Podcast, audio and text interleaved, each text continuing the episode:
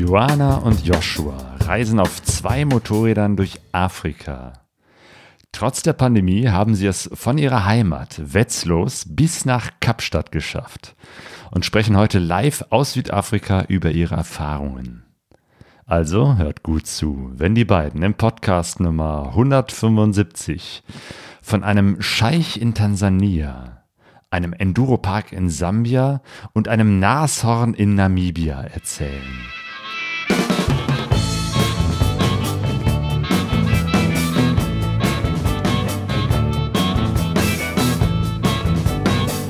Pegasus Reise. Expeditionen mit den Ohren. Herzlich willkommen zu Pegaso Reise. Ich bin Claudio und in diesem Podcast spreche ich mit Johanna und Joshua über ihre Motorradreise quer durch Afrika. Hallo Johanna, hallo Joshua und frohes neues Jahr. Hallo, frohes neues. Hey, schön euch wiederzusehen. Wie geht's euch? Gut. Wie habt ihr Silvester gefeiert? Ihr seid gerade in Südafrika, ne? Ja, wir sind hier in der Nähe oder in den Drakensbergen auf einem Campingplatz, der heißt Mountain Splendor. Und die Inhaber sind Freunde von uns, die wir in Chile damals auf unserer Südamerika-Reise getroffen haben. Und die haben uns eingeladen und da haben wir Weihnachten und Silvester hier verbracht. Hey, und, und wie verbringt man Weihnachten und äh, Silvester? Also ist das ähnlich äh, wie in Deutschland? Ich weiß, gibt es Feuerwerk? Stößt man mit einer Flasche Sekt an oder wie macht man das?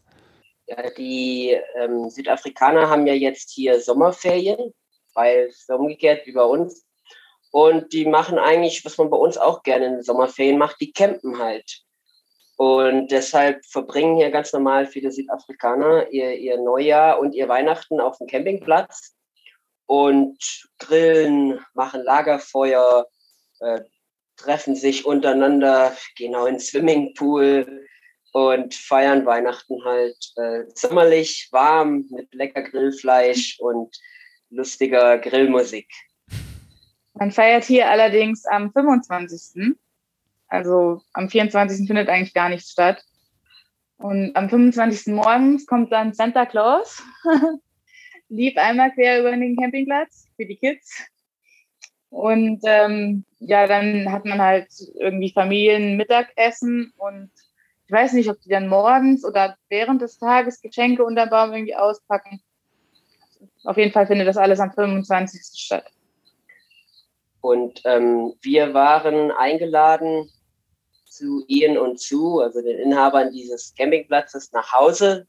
Die arbeiten natürlich nicht am 25. und haben mit der ganzen Großfamilie Weihnachten feiern dürfen. Oma, Opa, Tante, Cousins, Cousinen, jede Menge Kinder und wurden dann bei denen in die Familie integriert, hatten einen richtigen Tannenbaum und ein paar Geschenke und äh, wurden auch beschenkt. Und das war ein schönes Erlebnis, so ja, mittendrin zu sein voll dazu zu gehören. Also Teil einer afrikanischen Familie für ein Weihnachten, das ist doch cool. Ja, vor allen Dingen, weil wir letztes Jahr ja nicht wirklich Weihnachten hatten. Da waren wir ja am Flughafen. Ah ja, okay, das ist doch, äh, dann klingt das doch äh, sehr viel schöner, an einem Campingplatz mit äh, guten Freunden zu feiern. Ja, auf jeden Fall. Sehr schön. Gute Freunde sind auch im Chat dabei. Wir übertragen diesen Podcast ja auch als Livestream und Zweiradlust ist da, der Peter, Motochat, Lars Stein ist dein Vater, ne? Äh, Joshua. Ja, das jo. ist richtig. Und Conny Storms grüßt aus dem Zillertal. Ja. Sehr schön. Also, wenn ihr euch beteiligen wollt, ihr seid herzlich willkommen, auch Fragen in den Chat äh, zu schreiben. Und äh, wenn es passt, werde ich die so mit einem Auge äh, mitverfolgen und dann äh, mit äh, ins Gespräch, in das Interview mit reinnehmen. Genau. Und Grüße auch an die Trabi. Nee, Tabi. und Joel's Wonderland. Meine Güte, aus dem Lipperland. Jo, eine illustre Runde setzt sich zusammen und äh, hat Interesse von euch zu erfahren, von eurer Reise. Wertlos weltwärts. Unter diesem Motto seid ihr im Herbst, Herbst 2020 gestartet. Wir haben damals schon einen Podcast ganz am Anfang aufgenommen, den Podcast Nummer 144, wo ihr über euren Aufbruch ähm, und eure Pläne berichtet habt. Dann im Podcast Nummer 154 im April äh, letzten Jahres äh, habt ihr von Kenia berichtet und äh, heute würde ich euch äh, bitten zu erzählen, wie es jetzt ähm, die letzten Monate eben halt von Kenia bis Südafrika äh, ausgesehen hat.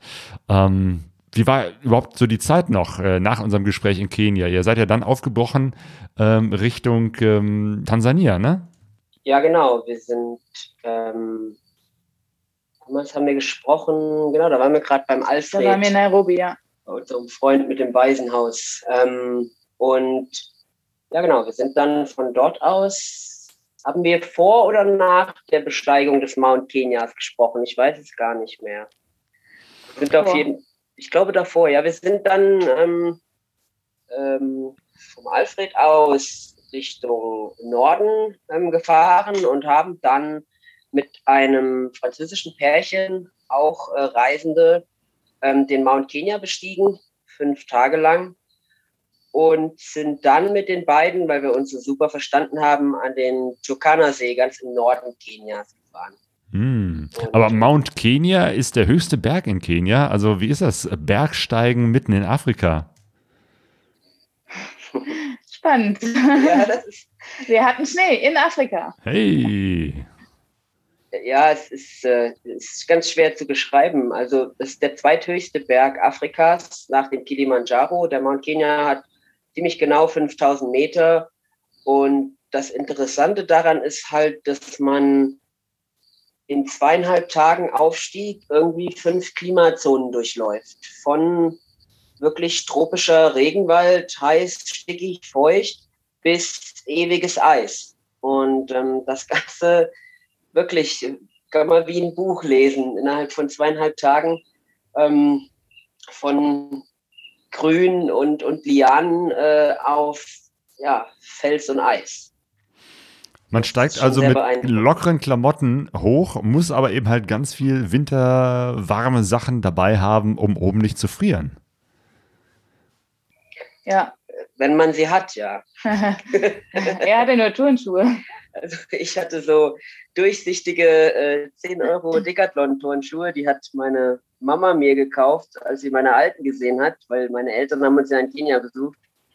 Und äh, mit diesen Schuhen und drei Paar Socken und zwei Plastiktüten gegen die Feuchtigkeit äh, sind wir dann auf den Berg aufgebrochen. Und das war so sinnbildlich für unsere Ausrüstung, weil wir sind natürlich Motorradfahrer und keine Bergsteiger. Aber wie so oft liegt es nicht am Material, sondern eher so äh, an der Fitness und dem Willen. Und äh, wir hatten eine schöne Zeit, ähm, trotz des bedürftigen Materials. Und ähm, ja, wir hatten richtig Glück mit dem Wetter, wir hatten richtig Glück mit unserem Guide. Man braucht da also einen Guide und auch ähm, mindestens einen Träger. Das ist Bedingung, um in den Nationalpark zu kommen.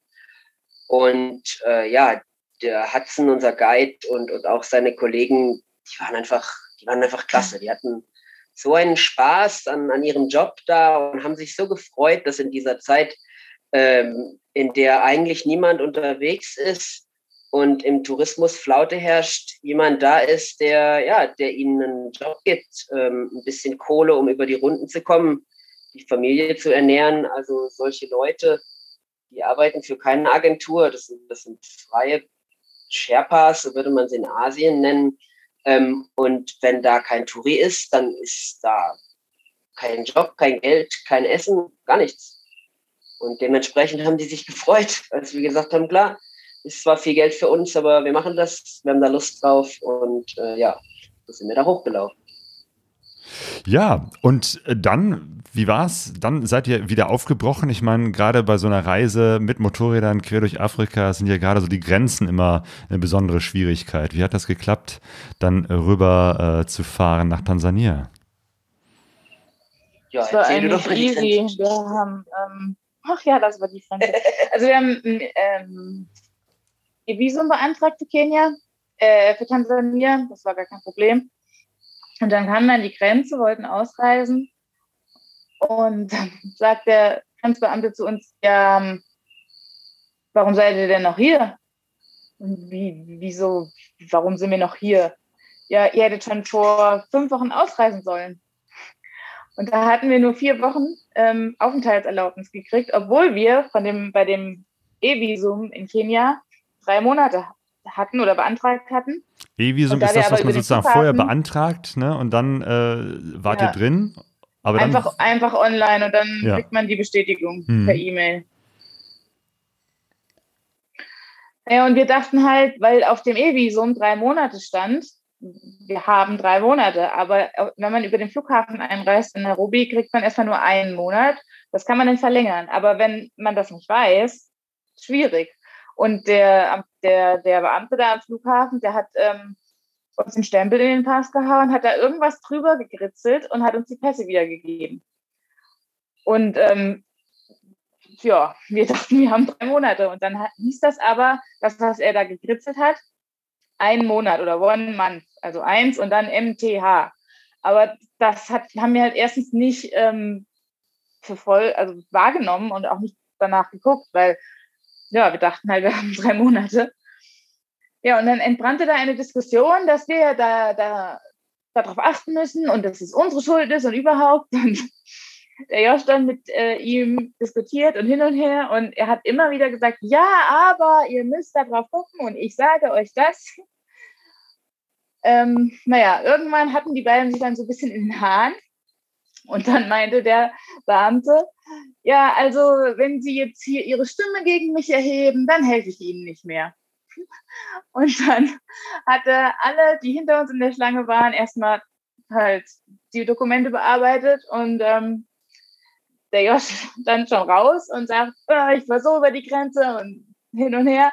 Ich stand dann da immer noch am Fenster und streckte dann immer zwischen den Leuten so meinen Kopf in den Fenster. So, what can we do? So, zwinker, zwinker, lach, lach. und ähm, naja, irgendwann hatte dann halt jemand angerufen und gefragt, was man machen kann. Und meinte dann, äh, ja, also dieses Mal, da machen wir das so und das geht schon irgendwie und überhaupt. Und ich mache das aber nur, weil ich ihren Charakter mag, den von ihrem Ehemann, den mag ich nicht. und ich dann nur so, ja, könnten Sie vielleicht bitte trotzdem beide, beide Pässe stempeln? Ja, okay. Good Cup, Bad Cup, das wunderbare Spiel. Das ist doch super, wenn das funktioniert. Naja, und dann nachdem, dann hatten wir noch ein bisschen Probleme mit dem Zoll irgendwie. Ach nee, wir hatten irgendwie keine was war das, Straßennutzungsgebühr bezahlt? Roadtax, ja. Hat uns aber auch keiner gesagt am Flughafen. Also wussten wir auch nicht. Dann sollten wir da irgendwie noch Strafe zahlen. Und naja, ah naja, es hat ein bisschen gedauert. Ich glaube drei Stunden. Und dann waren wir aber in Tansania. Und ich habe es extra kontrolliert. Da hatten wir dann auch tatsächlich 90 Tage, also drei Monate. Okay, aber dann äh, konntet ihr über die Grenze, es hat noch irgendwie geklappt, ähm, ohne dass ihr jetzt großartig Strafe zahlen musstet. Ja, Gott sei Dank. Schön. Jo, Tansania. Wie sieht's aus in Tansania? Äh, was sind so eure ersten Eindrücke gewesen? Also ich war noch nie da, ich kenne Kenia und was ich immer gehört habe, ist, dass Kenia und Tansania sich eigentlich relativ ähnlich sind. War das auch so ein, euer Eindruck?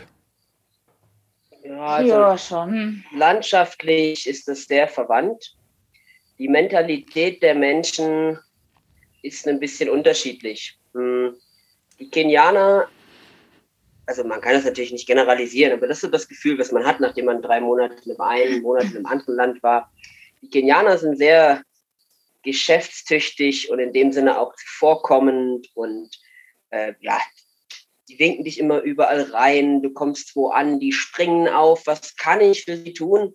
Und äh, man fühlt sich in Kenia äh, sehr, sehr willkommen. Also die wissen auch, wie Tourismus läuft. Äh, und gerade wenn keine Touris da sind, dann strengen die sich noch mehr an.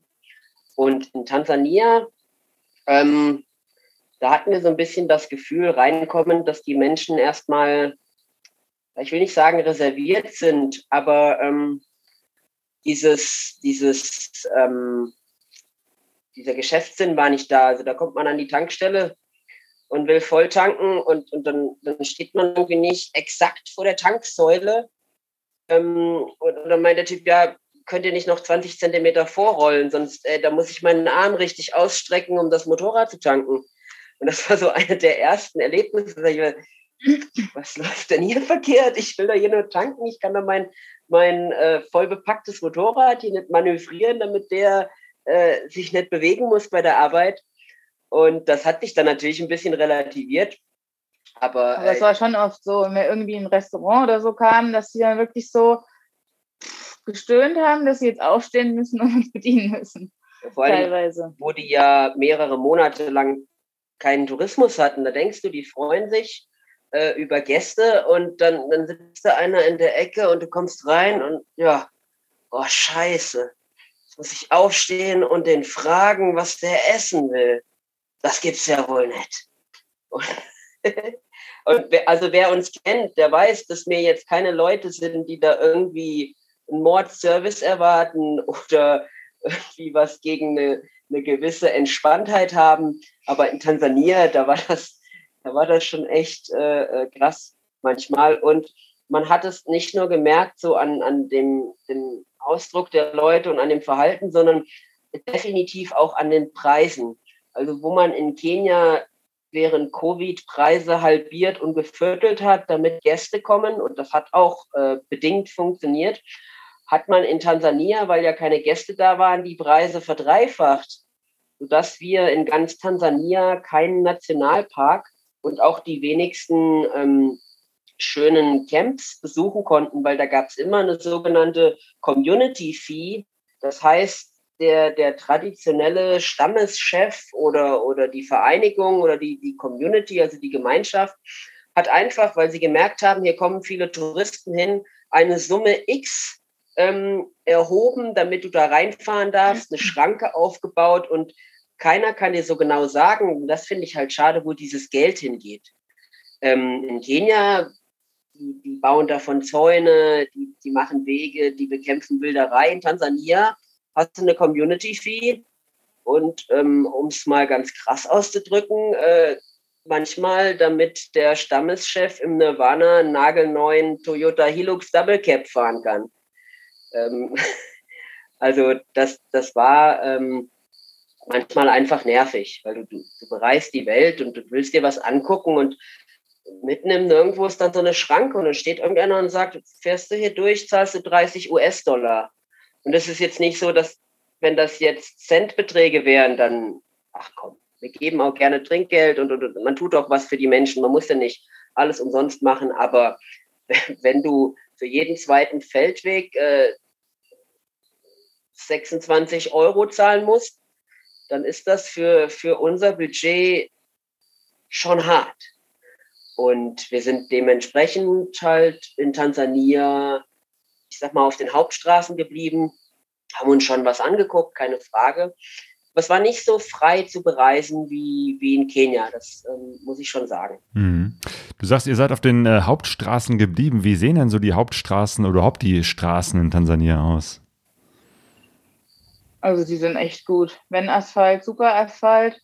Wir sind dann einmal im Norden durch die Maasai-Steppe gefahren. Das war äh, Erde oder Piste oder irgendwie. Und das war aber auch super, trotz dass es immer mal geregnet hatte. Ja, also wir sind, wir sind dann aber relativ zügig, wie gesagt, in vier oder fünf Wochen durchs Land gefahren, weil äh, ja, es war uns einfach etwas zu teuer. Ähm, Ja. Aber ja, ihr habt trotzdem äh, eine Kaffeefarm in Moshi besucht, richtig? Ja, das war tatsächlich über unseren Bekannten, den Alex. Der wohnt in Werder, wo wir jetzt auch zum Schluss gewohnt haben. Und der Alex ist Kaffee-Gourmet, ähm, arbeitet für Chibo und ist auch arbeitstechnisch schon rumgekommen. Und der hat uns diese Farm empfohlen, weil er dort selber ähm, geschaut hat, wo kommt unser Kaffee her, hat uns einen Kontakt vermittelt und die haben wir dann angerufen. Sie ist Deutsche, er ist, glaube ich, Tansanier. Ähm, und die haben uns dann eingeladen, so ein richtiges Coffee-Tasting. Wir haben das noch nie gemacht vorher mit, mit äh, was weiß ich, ich weiß nicht, sechs oder sieben Geschmacksrichtungen, verschiedene Braumethoden, äh, verschiedene Ernten äh, durchzukosten. Der Weg dorthin, ähm, quasi die ersten Meter des Kilimanjaro hoch, der war in der Regenzeit schon ein bisschen gewöhnungsbedürftig. Wir haben uns ein bisschen verfahren und uns auch ein bisschen schlammig gemacht. Genau, Regenzeit heißt also ähm, Matsch oder wie kann ich mir das vorstellen? Ja, also es regnet da. Wir hatten eine ganze Woche Regen. da hat den ganzen Tag geregnet. Da haben wir ähm, Glück gehabt, eine Unterkunft zu finden, weil Zelten ist, ist cool, wenn das Wetter gut ist. Es geht auch, wenn es mal regnet, aber wenn es eine Woche durchregnet, wer das schon mal gemacht hat, ähm, ja, das ist nicht cool. Ähm, und wir haben dann aber äh, eine Unterkunft gefunden in den Usambara-Bergen. Wunderschönes grünes Gebirge, schön zum Wandern. Und ähm, ja, dann die Regenzeit ist natürlich nicht in der Woche vorbei, aber ähm, es war dann so, dass es, wie es eigentlich üblich ist, nachmittags mal zwei Stunden, drei Stunden gewittert hat. Und das war es eigentlich an Regenzeit. Das ist nicht so wie bei uns, dass das manchmal einen gefühlten Monat regnet. Das gibt es ganz selten. Das war nur im Norden. Also wir sind dann nach Süden gefahren, aber die Regenzeit irgendwie schon vorbei. Da hatten wir nur ein paar Hitzegewitter, aber es ging dann. Mhm, genau, aber da war es dann so richtig viel Regen und dann auch eine matschige Piste, um zu dieser Kaffeefarm zu kommen. Ja, es war halt, es war halt, weil es relativ hoch war, da regnet es natürlich noch mal mehr, als es dann weiter unten regnet. Und wir sind mit einem Moped gefahren, haben uns verfahren und der Josh wollte so ganz galant mit dem Hinterrad driftend drehen und Zwei Leute. dann sind wir halt weggerutscht und schön beide mit dem Po im Schlamm gelandet. Mm. Und die Leute rundherum haben natürlich sich gefeiert und gelacht und aber auf die Idee, uns mal zu helfen, kamen sie nicht. Die Einheimischen haben sich bepisst, ja.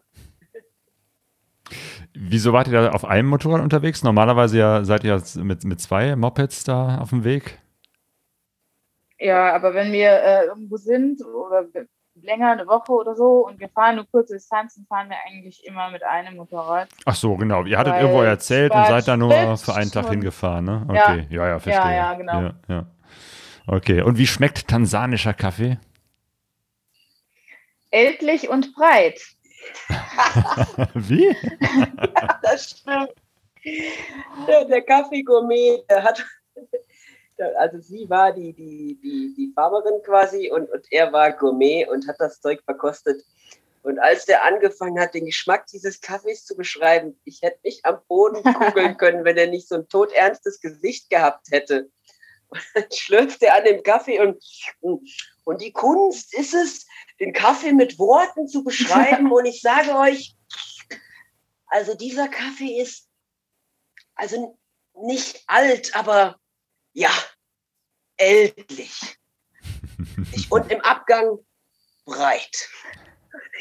Wir haben uns nur angeguckt. Und wir haben dann gesagt, ja, ist ein guter Kaffee, ne? Also es war quasi von relativ mild bis relativ bitter. Und das war halt das, was wir so rausgeschmeckt haben, weil wir, wir haben noch nie vorher ein Co- Coffee-Tasting gemacht. Und äh, wir waren eher so für die Milden. Zumindest wart ihr dann nach dem Tasting, weil ne, das ist ja vergleichbar so wie mit Wein, wo man ja auch so verschiedene Geschmacksrichtungen rausschmecken kann, wo ich auch, äh, wenn ich keine Ahnung habe, da auch nichts rausschmecke. Aber immerhin ähm, scheint das ja so ein ähnliches Vokabular zu sein, aber im Gegensatz zum Weintasting wart ihr beim Kaffeetasting, zumindest ihr wart nicht bereit. Nee, Nee, nicht, dass ich wüsste. Wir hatten einen Koffeinschock danach, weil wir uns geweigert haben, das auszuspucken, wie wir das eigentlich. Ach stimmt, das macht man auch. Man, man äh, sch- äh, trinkt so ein Schlückchen Ja. und dann spuckt man das wieder weg, damit der Mund wieder frei ist für den nächsten Kaffee. Okay.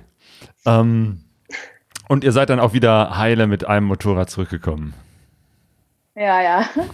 Wir sind dann von da ähm, in die Usambara-Berge und haben da eine Woche uns eine Unterkunft genommen, weil es halt einfach geregnet hat. Wir haben da Freunde getroffen aus Deutschland. Conny Storms hatte eben schon liebe Grüße geschickt. Auch zwei Motorradfahrer, ähm, die wir in Sizilien schon getroffen haben und dann wieder in Tansania. Allerdings sind die dann dahin geflogen. Mal eine Woche unterwegs. Genau, wir sind Also die hatten einen Mietwagen und wir mit den Motorrädern. Ah ja, und dann seid ihr mit Wagen und Motorrädern da durch die Gegend geknattert. Ja, wir, wir sind mit den Mopeds, sie mit dem Auto und wir haben uns dann äh, quasi am Ende des Tages getroffen. Und ähm, ja, eigentlich war das nur so zwei, drei Tage geplant, aber wir haben uns halt so gut verstanden, dass wir ja so lange wie möglich da zusammen unterwegs waren. Und das war eine schöne Zeit, ja. Ich sehe im Chat äh, ist schon eine äh, Diskussion über Reisemotorräder am Laufen. Ähm, beschreibt mal, ihr seid äh, unterwegs mit äh, Honda CRF 250er Maschinen, die zu dem Zeitpunkt, weiß ich nicht, so schon bestimmt um die 25.000 äh, Kilometer auf der Uhr hatten.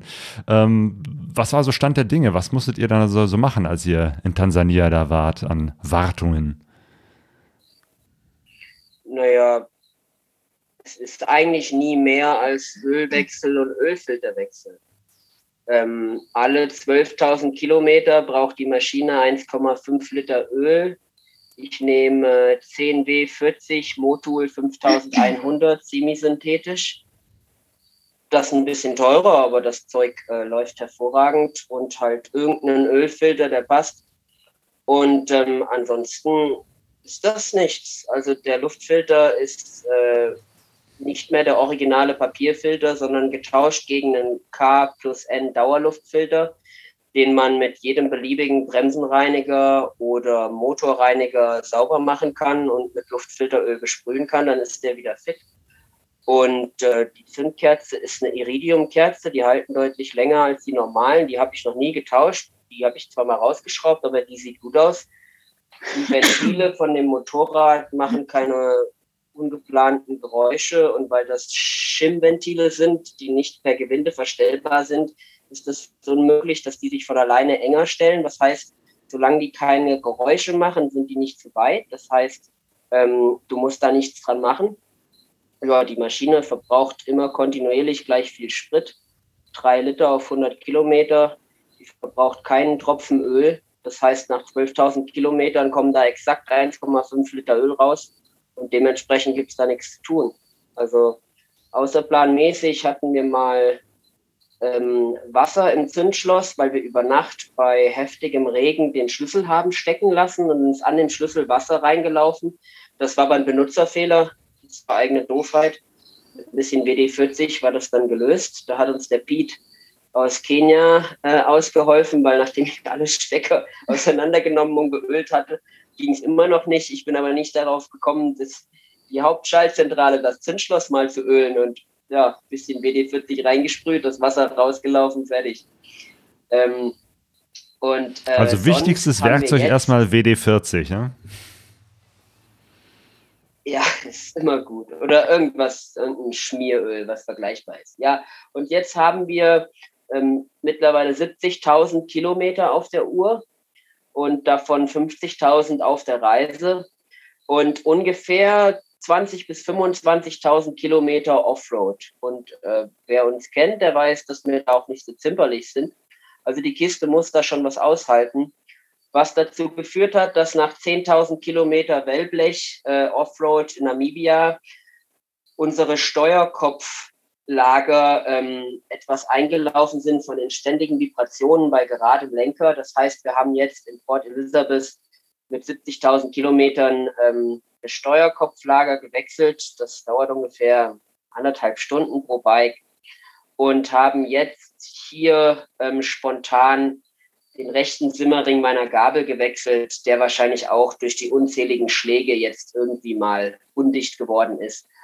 Aber das ist jetzt nicht das ist kein Hexenwerk, das ist nichts Außerplanmäßiges, das passiert mal.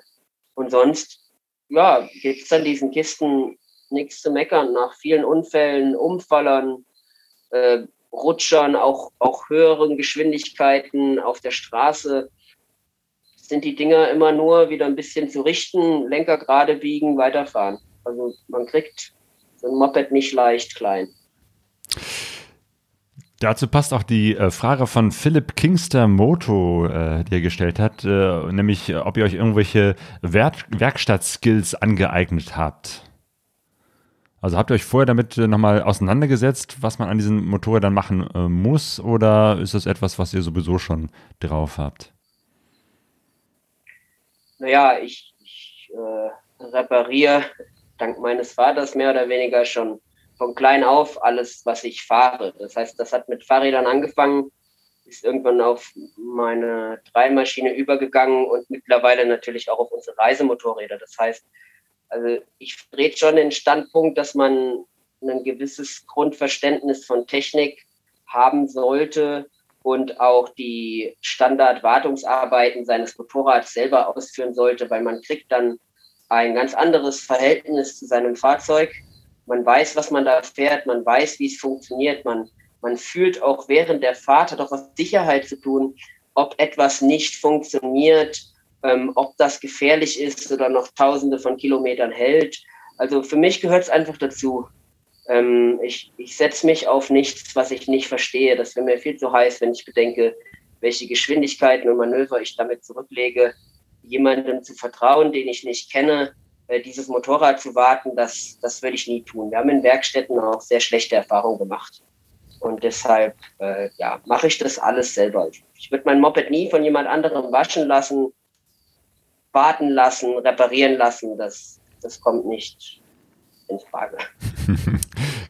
Da kommt dir sicherlich auch zugute, dass du damals deine allererste große Reise auch mit der alten XT500 mit Kickstarter gemacht hast. Also wirklich so eine Technik, äh, da kann man noch sehr viel selber machen, sehr viel äh, lernen und äh, ich glaube, wenn man das einmal so drauf hat, dann fällt es vermutlich auch leichter, auch modernere Motorräder, wie jetzt zum Beispiel die Honda CRF 250, die ja mit so einem ne, äh, Benzineinspritzung und, und Wasserkühlung äh, sicherlich ein bisschen komplizierter ist, aber letztendlich im Vergleich zu vielen anderen Motorrädern, hier wird auch über die 1250er GS von BMW diskutiert. Dagegen ist ja die Honda noch ein sehr, sehr einfaches äh, und leicht zu verstehendes Motorrad. Ja, ja, es ist vor allen Dingen ein, ein Motorrad, was man im Gelände bewegen kann. Also so eine 1250er GS, das ist natürlich, sieht immer schön aus, wenn die da von irgendwelchen Profis Fotos äh, in der Wüste schießen lassen, aber niemand fährt mit diesem Motorrad äh, über eine Düne oder ähm, also natürlich gibt es Leute, die können das, aber äh, diese Menschen können dann auch alles fahren. Aber natürlich, wenn ich selber schon Probleme habe und ich bin nur 1,60 groß und habe nur 60 Kilo, ein Motorrad auf äh, flachem Boden aufzuheben, wenn es mal eben umfällt, dann kann ich mir natürlich vorstellen, wie groß die Probleme sind, wenn ich irgendeinen schlammigen, äh, rutschigen bergab gehenden Weg entlang fahre und mich dann irgendwie talwärts äh, auf die Seite lege, ähm, da, dann begräbt mich so ein Panzer von Motorrad natürlich und ich kann dagegen nicht, nichts tun. Und gegen so eine 140 Kilo Honda natürlich auch für jemanden, der nicht ähm, viel Fahrerfahrung oder Offroad-Erfahrung hat, viel leichter zu beherrschen ist, weil man einfach dem Motorrad viel mehr entgegensetzen kann. Dafür ist man halt nicht der Schnellste auf der Straße, aber auf der Reise ist die Geschwindigkeit viert, fünft oder sechstrangig. Auf jeden Fall ist es nicht wichtig. Genau, es gab noch die Frage ebenfalls von Philipp, äh, ob es da Kurse gibt, um Werkstattskills zu erlernen. Also Joshua, du hast erzählt, du hast es sozusagen im Prinzip schon äh, von äh, Kindesbeinen aus äh, gelernt. Ähm, ich weiß nicht, äh, wisst ihr was von Kursen? Es, es gab auch mal hier vom Schrauberprinzen ähm, in Essen ähm, so Kurse, wo man eben halt so ein bisschen was über die Motorradtechnik lernen konnte, speziell, ne, wenn man auf Reisen ist. Aber ansonsten ist es relativ äh, selten, dass man so Motorradtechnikkurse bekommt. Ja, man kann mit Sicherheit, wenn man das nötige Kleingeld hat, für alles einen Kurs bekommen. Es gibt auch Leute, die machen professionelle Enduro-Kurse oder was es da nicht alles gibt. Aber letzten Endes ähm, ist das Sinnvollste, sich das, ich meine, in Zeiten von YouTube und Google kann eigentlich jeder alles. Und man muss ein bisschen Zeit mitbringen. Und was vielleicht sogar noch besser ist, man, man hat einen Bekannten. Ich kann mir kaum vorstellen, dass jemand, der Motorrad fährt und in der Motorradszene unterwegs ist, nicht jemanden kennt, der, der, der schraubt. Und dann quatscht man den mal an und sagt, hier, wie sieht's denn aus? Ich würde gerne mal mein Motorrad warten. Könntest du mir mal zur Hand gehen? Oder wollen wir das erste Mal zusammen machen? Also ich habe schon vielen Kumpels beigebracht, wie man so ein Ding wartet. Gut, wir sind jetzt nicht daheim, sonst hätte ich gesagt, da kommt dann mal ein Werder vorbei und wir machen mal einen Nachmittag Inspektion. Das ist erst Ende 22 wieder möglich, aber ja, einfach mal jemanden fragen, der das kann oder mal zur nächsten freien Werkstatt. Ich meine, bei BMW oder so wird man jetzt als Laie ohne Sicherheitsschuhe wahrscheinlich nicht mal in die Werkstatt rein dürfen, geschweige denn da jemandem auf die Finger gucken dürfen. Aber bei einer kleinen freien Werkstatt mal dazugehen, sich das mal angucken, die Wartung seines eigenen Motorrads vielleicht gemeinsam machen. Das, also wo wir leben, ist das problemlos möglich. Da fahre ich zum Fami auf der Rosbach, sage ich hier, Fami, komm, das habe ich noch nie gemacht, kannst du mir mal, und dann sagte er, ja klar, da bringst du einen Kasten Bier mit und dann schauen wir uns an, wie das läuft. Vielleicht ist das auch ein gutes Geschäftsmodell für euch, wenn ihr zurückkommt, dass ihr dann äh, hier so Schrauberkurse für Anfänger anbietet. das, ich glaube, da gäbe es einen Markt für. Ja. ja. sehr schön. Jo, ja, alles ist möglich. Ich äh, kenne ja auch äh, Motorradreisegeschichten von Leuten, die von nichts eine Ahnung hatten. Auch die kommen durch. Dann muss man, braucht man mehr Hilfe von außen oder man macht es eben halt wie ihr, dass man sozusagen selber ganz viel Wissen drauf hat und Prinzip jede Schraube kennt, damit umgehen kann. Das ist sicherlich nicht auch, äh, auch nicht ähm, verkehrt. Ähm, vielleicht noch ein eine Kleinigkeit fällt mir gerade ein. Also was sehr nützlich ist, ist natürlich eine Betriebsanleitung von dem Motorrad, nicht die, die serienmäßig dabei ist, sondern es gibt diesen Bucheli Verlag, heißt das, glaube ich. Mein, mein Vater weiß das, der kann das, wie der Verlag heißt, der hat fünf von diesen Büchern daheim, der, der tippt das jetzt einfach mal kurz in die Kommentare, wie das heißt. Es gibt einen Verlag, der macht laienverständliche Wartungshandbücher für eigentlich jedes Motorrad. Und das ist Schritt für Schritt erklärt mit Daten, Zahlen, Fakten. Und da kann das wirklich jeder von dem einfachsten Ölwechsel bis zum äh, Getriebeaustausch ähm, machen. Mit genug Zeit und, und, und Ruhe halt. Sehr gut. Ich habe die Augen auf dem Chat. Ich hoffe, dass Lars Stein gleich das hier noch reinschreibt. Dann gehen wir das hier auch im Podcast durch. Kommen wir wieder zurück ja. zu euch und eurer Reise. du hast gerade noch erzählt, ihr wart auch in der Maasai-Steppe von Tansania unterwegs. Und da war es dann im Gegensatz zum Rest von Tansania, wo ihr so unterwegs wart, nicht mehr so äh, On-Road, sondern eher so Offroad-mäßig. Aber auch da seid ihr gut durchgekommen? Ja, also die Piste war einwandfrei weil ich glaube, das waren 300 Kilometer von Nord nach Süd oder irgendwie so. Mhm. Und es war, es war richtig schön. Es war Natur, es war Steppe. Wir haben da sogar Zebras gesehen. Die fanden die Mopeds zwar nicht so ganz so toll. Aber ähm, es war wunderschön und die Leute alle super freundlich gegrüßt, gewunken und alle in ihren traditionellen Maasai, ähm, in, in ihrer Maasai-Kleidung. Das war schon spannend. Stimmt, Maasai sind oftmals sehr stolz auf ihre Tradition und äh, tragen dann auch noch diese traditionellen rot karierten äh, Tücher. Ja, genau. Sehr schön, genau. Ich habe das in Kenia äh, kennengelernt. Ähm, und ihr wart aber auch in der Hauptstadt, Dar es Salaam. In afrikanischen Hauptstädten ist es ja oftmals sehr, sehr wuselig. Was war euer Eindruck von Dar es Salaam, der Hauptstadt von Tansania? Also wir wollten eigentlich gar nicht dahin, aber wir haben dann in Usambara-Bergen zwei Familien kennengelernt aus Dar es Salaam, die uns beide eingeladen haben. Und dann haben wir gedacht, hm, fahren wir vielleicht doch mal hin. Und wir sind aber an einem Sonntag rein und an einem Sonntag auch wieder raus, was das Ganze natürlich etwas entspannt hat. Also rein ging eigentlich wirklich richtig easy. Raus war ein bisschen schwierig, weil wir mussten da irgendwie eine Hauptstraße nehmen, die gerade auch im Bau war. Also da geht es dann schon drunter und drüber, LKW links, rechts, vor, zurück. Dann haben die da auch diese Tuk-Tuks, also diese dreirädrigen hm, Motorradkiller. Motorradkiller, ja. Ähm, da muss man dann schon ein bisschen gucken, ja. Und ihr wart Aber eingeladen bei einem so Scheich, habe ich gelesen. Sag nochmal. Ihr wart bei einem Scheich eingeladen. Ja, genau. Das war die eine Familie, die wir kennengelernt haben. Ähm, und der meinte, ja, wenn ihr in Dar es Salaam seid und Hilfe braucht, dann ruft mich einfach an. Und das haben wir dann gemacht. Und dann sagte er, ja, ihr seid herzlich willkommen und äh, ihr könnt in einem meiner Wochenendhäuser wohnen. Und dann haben wir mitten am, am war das am Meer?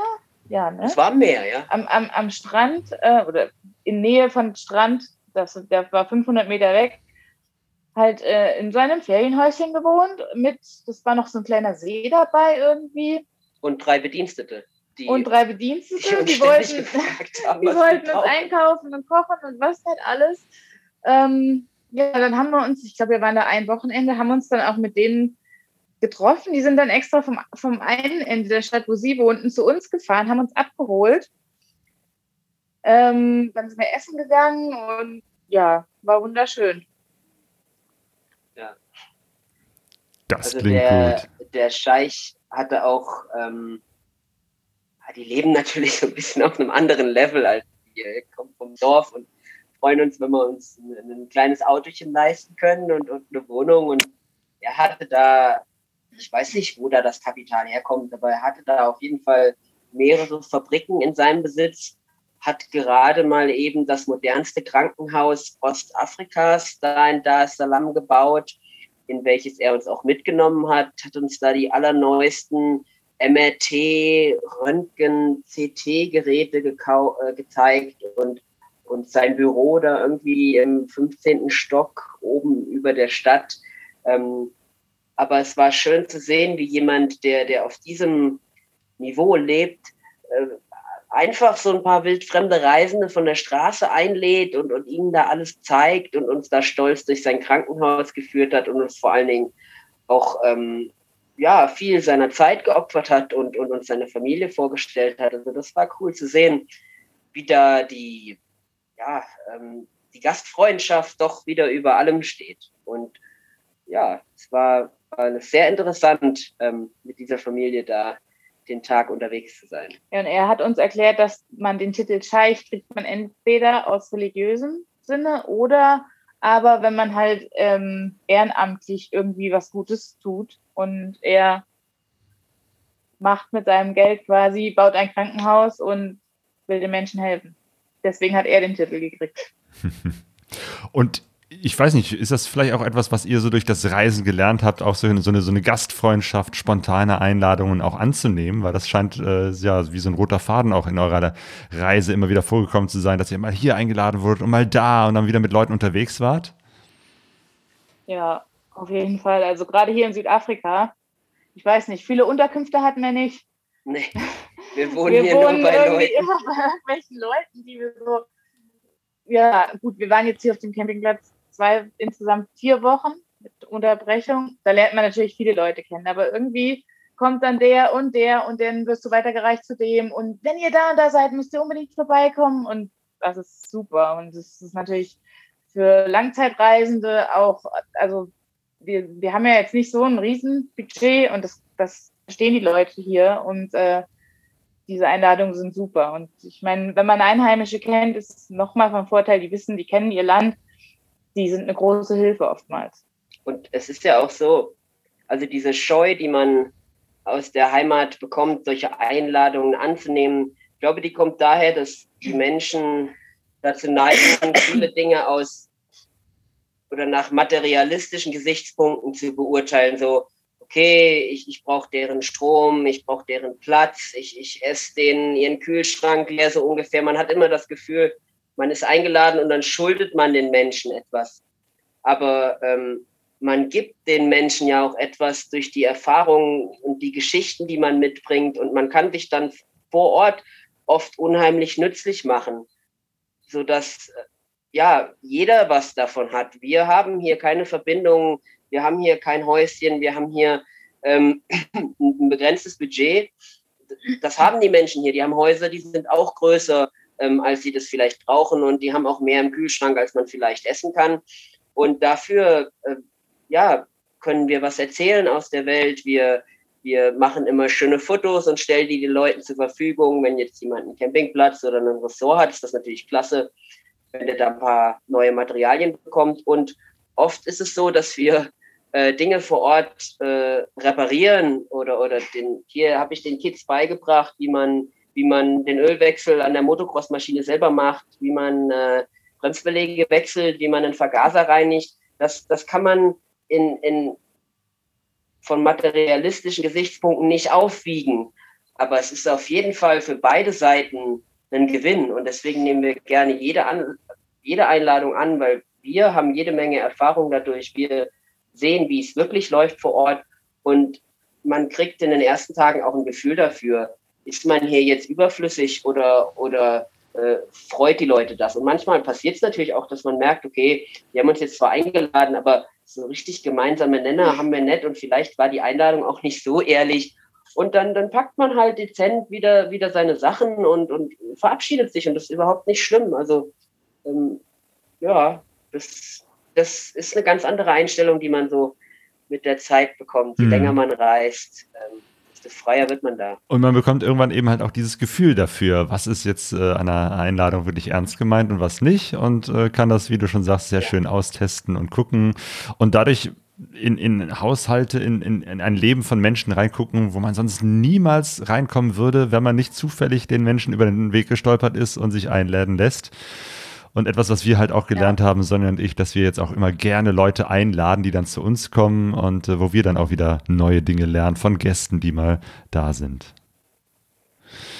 Sehr schön. Ihr wart in Sambia. Das ist jetzt so ein Land, von dem ich relativ wenig weiß. Was waren eure Eindrücke, als ihr von Tansania nach Sambia gekommen seid?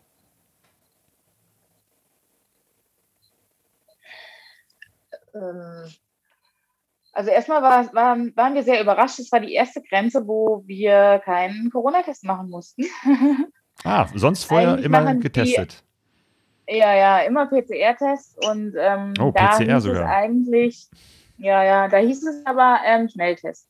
Und wir sind dann aber eine ganz kleine Grenze gefahren, nicht die Hauptgrenze. Und ähm, der sagte dann, ja, ähm, habt ihr denn irgendein Corona-Zertifikat? Und die werfen wir ja immer weg, weil die sind ja immer nur 72 Stunden oder je nach Land halt äh, gültig. Und dann sagten wir, nee, aber wir haben ein Impfzertifikat. Und das war da relativ neu. Und der, der sagte dann so, oh, kann ich das mal sehen? Und haben wir ihm das dann gezeigt und dann guckte er sich das an boah, das ist ja toll und willkommen in Sambia. Also ah, da brauchen wir auch keinen. Äh Weil natürlich in Afrika wird kaum geimpft. Das ist ja auch ein Riesenproblem weltweit, dass, dass wir hier schon die dritte Impfung haben und über die vierte diskutieren. Und in, in vielen afrikanischen Ländern die Leute meistens noch nicht mal die erste Impfung haben oder wenn dann nur so, weiß ich nicht, unter 10 Prozent. Also von daher war wahrscheinlich so, eine, so ein Impfzertifikat echt was Besonderes. Ja, und dann hat er uns einfach so reingelassen halt. Das war das einzige Land. Und dann ähm, ist schon so lang her, waren wir erstmal von den ganzen Wasserfällen begeistert, die wir in Sambia gefunden haben. Irgendwie waren wir fünf Tage da und haben sechs Wasserfälle gesehen im Norden des Landes. Ähm, und dann sind wir den Offroad-Pfad da ja, wir sind Richtung Kongo, Richtung gefahren. Kongo gefahren, im Norden und dann, dann erst nach Süden. Also wir sind nicht die Hauptstraße gefahren. Wie so oft. Das war auch teilweise echt ganz schön schwieriges Offroad, weil die, die Piste wurde da irgendwie nicht in Stand gehalten. Aber war schön. War, war auch Menschen super freundlich und in, ach, das war auch in Sambia, wo, wo uns immer die Kinder hinterhergerannt sind und Hallo und gewunken und äh, ja. Vom ersten Tag an, die waren beeindruckend freundlich. Also, wie gesagt, in Tansania waren die Menschen doch eher zurückhaltend. Ähm, und in Sambia, ja, wie sie sagt, also da gab es kein Kind am Straßenrand, was nicht die Hand gehoben hat und gewunken hat. Da, das, da haben wir angehalten, ich weiß nicht, wie wir getankt haben, das war, wo, wo, wo wir kein Geld hatten.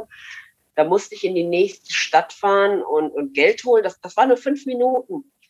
Und dann kam ich zurück und habe ich die Johanna nicht mehr gefunden. Ich bin zweimal um die Tankstelle rumgefahren und, und dachte auch, was ist hier für ein Auflauf? Und da stand sie inmitten einer, einer Menge von 30 Leuten, die aus jedem Busch gekommen sind, glaube ich, und, und aus jedem LKW gestiegen sind, der vorbeigefahren sind und, und haben sie mit, mit Fragen gelöchert. Aber wirklich nicht so oberflächlich, sondern du hast gemerkt, die interessieren sich wirklich dafür, was, was wir machen und, und stellen wirklich intelligente Fragen und, und waren da total begeistert. Und das ist uns dann überall passiert. Du kannst kaum einen, einen Strunk Bananen kaufen, ohne dass du irgendwie von zehn Leuten um, umringt bist. Ja. Aber also nicht so überaufdringlich. Die haben, ich meine, wenn die Leute zu dicht kommen, dann wird es nervig nach einer Zeit. Aber in Sambia hatten die irgendwie so ein Gefühl dafür. Die haben einen gewissen Abstand gehalten. Und wenn du dann Richtung Motorrad gegangen bist, haben die auch verstanden, okay, vielleicht hat derjenige es eilig oder, oder vielleicht ne, hat er jetzt nicht so Lust auf Unterhaltung. Die waren nicht böse, die haben sich dann verabschiedet und wir haben uns sehr, sehr willkommen gefühlt dort. Wirklich. Wir haben auch in Sambia bei zwei Familien gewohnt. Ähm, ein, eine Familie kommt aus unserer Heimatgemeinde, nee, nicht Gemeinde, äh, aus Hersfeld, ja. nächste Stadt. Das ist das Wort, was ich suche. Genau, in der Nähe von Wetzlos, Ähm, und weshalb ja eure Reise auch Wetzlos weltwärts heißt. Ne? Also nur für die, die das Ja, nicht genau. wissen, Wetzlos ist sozusagen eure Heimat, äh, Haunetal und irgendwo da ist auch, äh, da, da kommt auch äh, sozusagen der Bekannte von euch her. Ja, genau. Und ähm, da war der Josh tatsächlich auch auf seiner ersten Afrika-Reise schon für ein paar Nächte und wir haben da auch wieder Zwischenstopp gemacht. Und dann haben wir in Mkushi gewohnt, eine Woche bei der Familie Parks. Und das war auch, also er war eigentlich Farmer, aber nebenbei ist irgendwie die ganze Familie Enduro und Motocross gefahren. Da waren wir natürlich auch an der richtigen Adresse. Ja, Das war sehr schön, weil die haben da unheimlich Platz. Das hat negative Effekte, sodass zum Beispiel die Kinder mit dem Flugzeug in die Schule geflogen werden müssen. Und die haben so wie so ein Internat, das heißt, die sind die ganze Woche da. Ähm, aber der positive Effekt ist natürlich die Freiheit, die man hat. Der hat auf seiner Farm einfach mal einen 28 Kilometer Hard Enduro Track aufgebaut und eine, mir fehlt das deutsche Wort, State of the Art Motocross-Strecke. Also wir träumen mittlerweile sogar Englisch, weil wir hier nur mit den Einheimischen unterwegs sind. Manchmal fehlen uns die deutschen Worte. Also die Motocross-Strecke, die man haben möchte, wenn man Motocross fährt. ja, Und die genau. hat er einfach mal gebaut.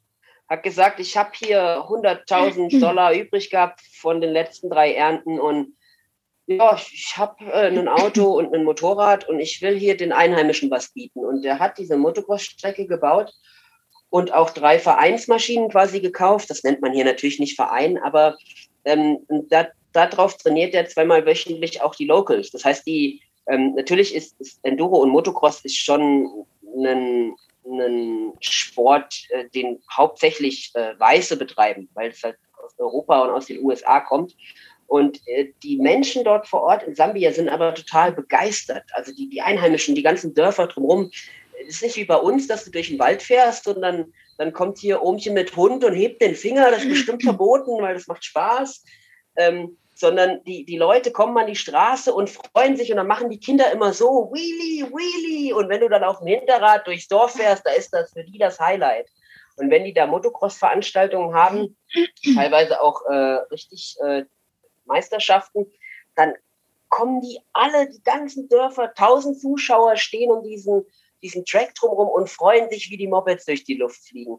Das gibt denen irgendwie das Gefühl, ja, keine Ahnung, wir sind wichtig, man kennt uns in der Welt. Die, die Fahrer kommen zu uns, die, die fahren für uns. Und ähm, es gibt mittlerweile auch vier Fahrer aus diesen Dörfern, also äh, kleine Kids, die, die äh, gerade so froh sind, dass sie in die Schule gehen können, die da Motocross trainieren dürfen.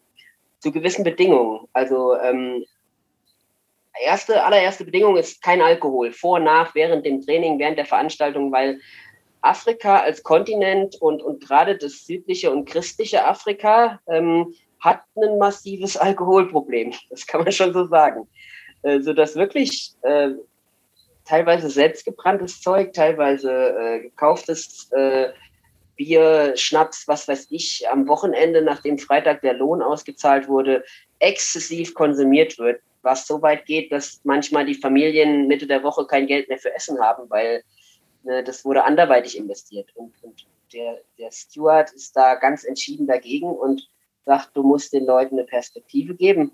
Und bei uns ist das das Motorradfahren. Und diese Perspektive gibt es, solange sich an die Regeln gehalten wird. Und wenn da Alkoholmissbrauch stattfindet, dann wird nicht mehr trainiert, nicht mehr gefahren, nicht mehr gewettkampft. Und das war beeindruckend. Und natürlich, wie gesagt, bei der Begeisterung, äh, du setzt dich auf dein Moped ohne Nummernschild, ohne Beleuchtung, ohne alles. Und dann, dann guckst du dir irgendeinen Hügel in der Entfernung aus und da fährst du hoch. Durch den Busch, ohne Wege, ohne Pfade, äh, durch das Schilfgras, durch die Dornen. Also das war ein beeindruckendes Gefühl, so frei spielen zu dürfen. Und das haben wir eine Woche lang exzessiv genutzt. Er hatte auch eine Dreimaschine, die habe ich dann genutzt. Ja, die Johanna hat auch Weil mit, dieses Hard-Enduro-Fahren, das, ist, das kann ich Kindern nicht so ein bisschen gut. Trial-Training gegeben. Also das war eine wunderbare Zeit dort. Eine kleine Zweitaktermaschine, mit der man einfach so ganz leicht herumknattern kann. Oh, das klingt ja. traumhaft.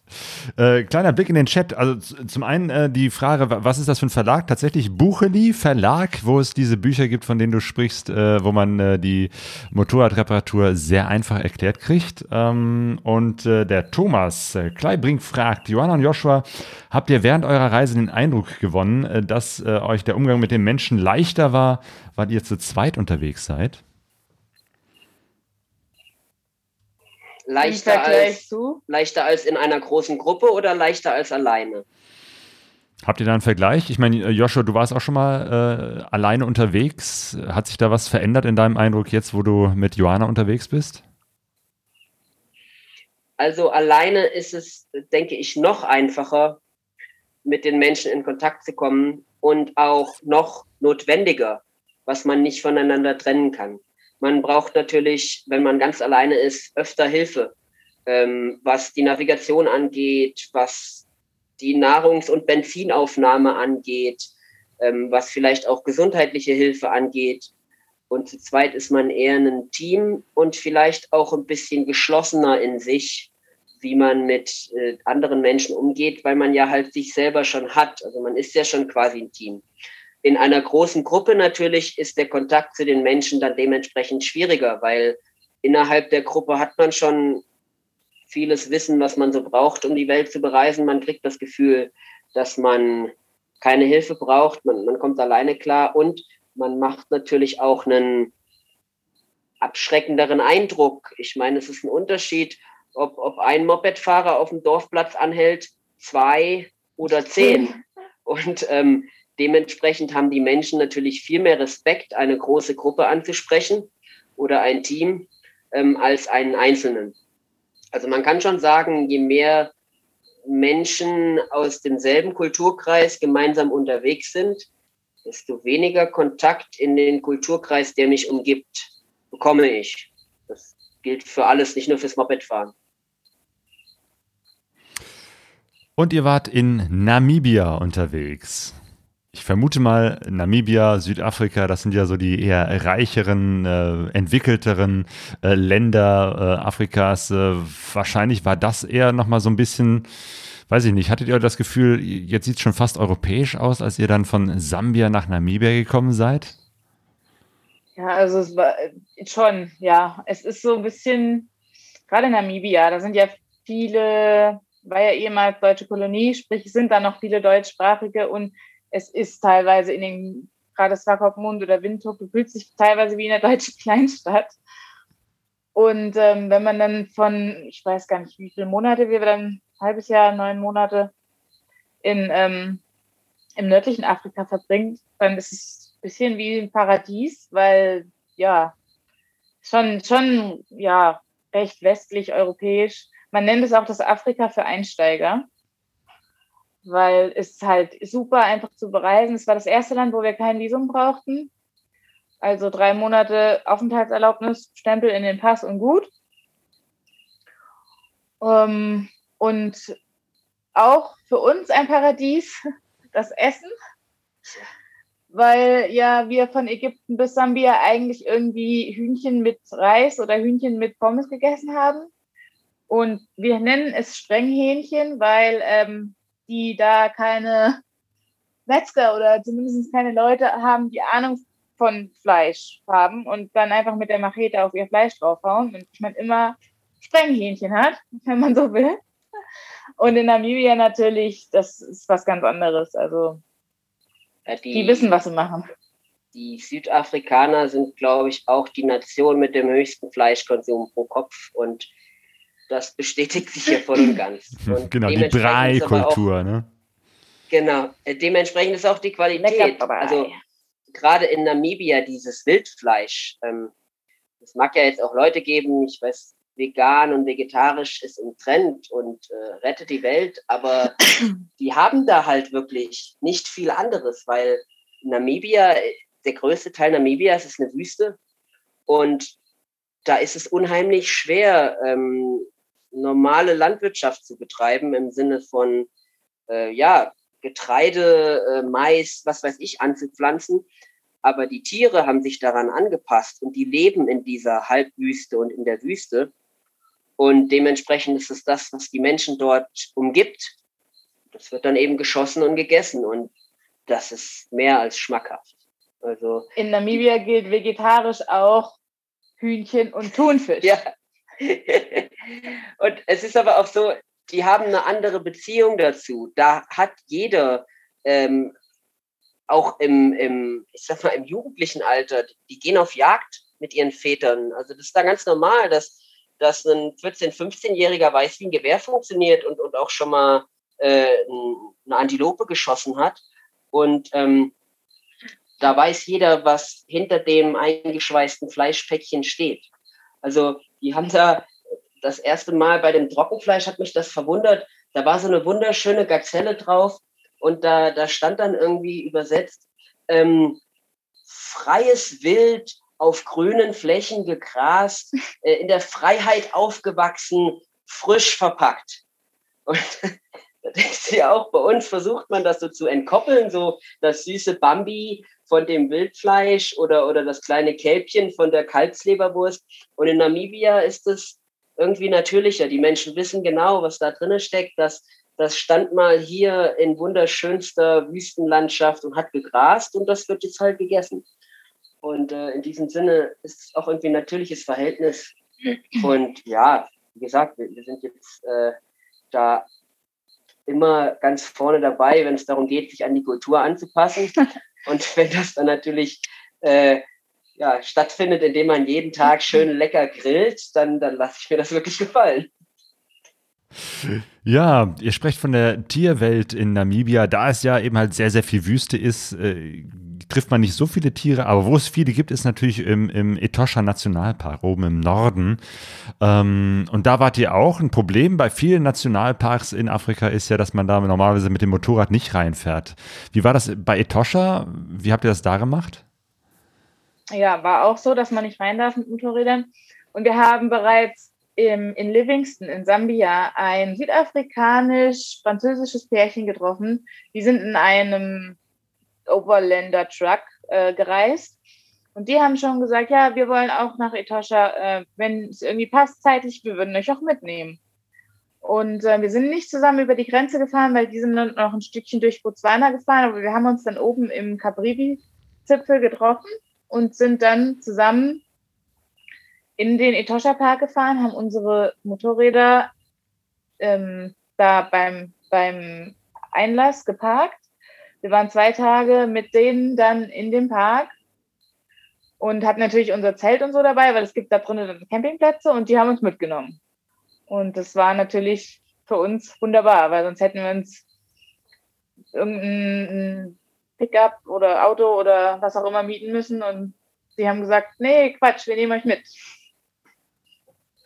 Und ähm, wir haben uns dann so gut verstanden, dass wir noch zwei Wochen zusammen sogar gereist sind, bis nach Swakopmund. Sehr schön. Ähm, aber ihr wart auch im Skeleton Coast Nationalpark. Hat das da geklappt, mit Motorrädern reinzufahren? Eigentlich wohl verboten, erzählte er mir von seiner ersten Afrika-Tour, musste er schwer diskutieren. Ja, das kann dir keiner so genau sagen. Vielleicht war auch Covid-Ausnahme drin. Also beim ersten Mal musste ich lange diskutieren. Geholfen hat mir, dass der Park Ranger Joshua hieß. Man hatte natürlich eine Gemeinsamkeit, man konnte darüber witzeln und in Afrika, ach, da ist eine Regel flexibel. Das ist nicht wie bei uns. Gesetz ist Gesetz und Ordnung muss sein, sondern man kann über alles reden. Und, und wenn man nett ist und, und, und die Leute respektiert und da offen und ehrlich miteinander redet, dann ist fast alles möglich. Und so war das auch dieses Mal. Ich habe dann so aus Spaß gefragt, na, arbeitet denn der Joshua noch hier? Ja, ja, der ist mittlerweile Chef des nördlichen Sektors. Wieso, kennt ihr euch? Sag ich, ja, ja, wir sind gute Freunde und so. Das macht natürlich gleich Eindruck, wenn du den, den, Chef quasi kennst. Ich weiß nicht, was den Ausschlag gegeben hat. Wir durften da durchfahren. Also wir kamen halt auch von Norden, nicht von Süden und dann ist quasi Transit. Also da stand er auch dran. Aber trotzdem musste er einen Zettel unterschreiben, dass wir auf gar keinen Fall mit zweirädrigen Fahrzeugen den Park durchqueren. Ja, ich unterschreibe alles. Ähm, und wir hatten uns auch schon Plan B zurechtgelegt. Wir haben unsere Freunde in dem Truck vorne weggeschickt mit all unserem Gepäck und dachten, ja, wenn irgendwie wir diskutieren müssen, können wir sagen, ähm, die haben aber unser Gepäck. Aber es war nicht nötig. Also easy. Sehr cool. Eine andere Geschichte war ja auch in Windhoek, der Hauptstadt, ähm, äh, hattest du, ähm, Joshua, wieder Medikamente gebraucht. Also ähm, ne, du, du äh, bist unterwegs, äh, du hast Mukoviszidose, äh, Diabetes. Das heißt, du brauchst eigentlich immer regelmäßig bestimmte Medikamente, die du dir eben halt auch nicht mal irgendwie in der Apotheke vor Ort besorgen kannst, ähm, sondern die du, weil sie eben in Deutschland verschrieben bekommst, eben halt auch aus Deutschland immer zuschicken musst, was nicht so einfach ist, aber was auch da wieder geklappt hat. Ja, wir haben von Sambia aus schon angefangen zu organisieren, weil die letzte Erfahrung in Tunesien war halt sehr negativ, weil die Post DHL hat es da völlig versemmelt so dass wir auf keinen Fall mehr Pakete durch die Welt schicken. Das ist viel zu unzuverlässig. Was aber sehr beeindruckend ist, wie gut diese ähm, Reise-Community zusammenhält. Nachdem wir niemanden gefunden haben, weil Covid-Zeiten halt weniger Menschen unterwegs sind, haben wir offiziell bei Facebook und Instagram äh, in verschiedenen Gruppen ähm, halt gepostet, was Sache ist. Ähm, und hatten dann relativ schnell sogar zwei Leute. Ähm, es ging nämlich darum, dass die einen Medikamente noch nicht in der Apotheke waren, aber ähm, die, andere, die andere Hälfte schon da war. Haben zwei Leute gefunden. Das eine waren Céline und Simon aus Frankreich, Paris. Die sind nach Windhoek geflogen. Die kannten wir nicht, die kannten uns nicht. Ähm, die haben wir auch leider nie getroffen. Auch nie getroffen. Aber die haben gesagt, ja, natürlich nehmen wir das mit, wenn jemand Hilfe braucht, gar kein Ding. Mein Bruder hat das dann gepackt, der Nino hat das nach Paris geschickt und dann haben die das mitgenommen. Und ähm, zweite Lieferung hat der Thomas West, der ist auch Reisender, der ist jetzt, glaube ich, gerade in Kenia, Tansania, ähm, mitgenommen. Den haben wir, Tansania. Der, der ist nach Hause geflogen, glaube ich, für eine Impfung und ein paar bisschen Papierkram und wieder zurückgekommen. Den haben wir einen Tag vor Abflug in Windhoek getroffen. Super sympathisch, hat gesagt, klar, ich habe hab Koffer frei, ich nehme das logisch mit. Und ähm, das hat dann auch super geklappt. Der wohnt nicht weit weg von uns. Mein Vater hat das über eine Arbeitskollegin zu ihm geschickt. Der hat das mitgenommen. Ähm, beides Mal wurde das am Zoll kontrolliert. Ähm, aber der Thomas ist dann Virtuose. Der hat mit denen diskutiert. Das hätte ich auch nicht besser hinbekommen. Und hat das Zeug dann da ohne großen Verzug äh, mitgenommen. Ist ja auch alles legal. Also sind ärztliche Unterlagen alles dabei. Aber natürlich ist man immer in der Hand des Zöllners. Also die können da viele Regeln erfinden, die es gar nicht gibt. Und man ist dem ausgeliefert. Aber der Thomas hat das einwandfrei mitgebracht und dann waren wir wieder ausgestattet für drei Monate. Und, nach Kapstadt. Ähm, bis nach Kapstadt. Und das mhm. lief hervorragend. Also, genau, das ja. ist nicht nur so ein kleines äh, Päckchen mit, mit Tabletten, sondern, ne, wie man das auf den Fotos sieht, man ne, so ein richtiger ja. großer Beutel mit ganz unterschiedlichen äh, ähm, äh, Dingen, die dabei sein müssen und äh, du kannst wieder weiterfahren. Ja, wenn Menschen einander helfen, wir haben tatsächlich darüber, weil so viele nachgefragt haben, sogar einen Bericht verfasst. Der kommt jetzt, glaube ich, irgendwie nächste oder übernächste Woche auf die Homepage. Das ist ein bisschen ausführlicher, wie wir das organisieren und wer da im Hintergrund steht. Ähm, weil, wie gesagt, es war für mich immer so irgendwie klar, wie das läuft, aber es ist für viele nicht so klar. Und deswegen haben wir das mal verschriftlicht. Genau, an der Stelle kann ich äh, sehr auf euren Blog Wetzlos Weltwärts äh, verweisen. Da steht eben halt, sind nicht nur eben halt eure Reiseberichte drin, sondern eben halt auch so ein paar extra Berichte, zum Beispiel über die Motorradtechnik, was ihr da so macht. Ähm, und eben halt auch, wie du schon sagst, demnächst vielleicht auch nochmal was Konkreteres zu dieser Geschichte, dass du regelmäßig bestimmte Medikamente immer aus Deutschland importieren musst und wie auch das auf so einer weiten, langen Reise möglich ist. Ihr wart auch in äh, Namibia auf der D707 unterwegs und habt da so wärmstens empfohlen. Was ist das für eine Straße, wo ihr sagt, da muss man unbedingt langfahren? Ach, die wurde uns auch irgendwie zehnmal empfohlen, während wir noch im Norden von äh, Namibia waren. Und ist die, es ist halt schön, weil du hast auf der einen Seite wirklich Sanddünen und Wüste, auf der anderen Seite eher so steinige, hügelige Berge also nicht Berge, richtige Berge, aber schon Erhebungen und ja, es ist so abgelegen. Es führt den, durch den Namib, Namib Naukluftpark durch. Ähm, teilweise sehr sandig, spannend mit dem Motorrad, aber ja, einmalig. Ich habe noch nie so eine Landschaft, glaube ich, gesehen. Ja, Namibia ist schon unbeschreiblich. Voll von Oryxen. Ja, tatsächlich ist es nicht so, dass, wie du gesagt hast, dass es die Tiere nur im Nationalpark gibt. Also wir haben sogar auf dem Weg zum Doroskrater vom Brandberg ähm, einen, einen Nashorn, also direkt neben dem Motorrad gehabt. Die Joanna war voll konzentriert, weil das war auch eine der schwierigsten Strecken, die wir gefahren sind, so dass ich sogar hupen musste. Die ist direkt an diesem Vieh vorbeigefahren. Das lag im Schatten unter einem Baum. Für mich war das ein Stein. Das ist ein Stein. Und dann habe ich gehupt und dann, dann erhoben sich da diese, was ich, zwei, zweieinhalb Tonnen ganz elegant und schüttelten sich.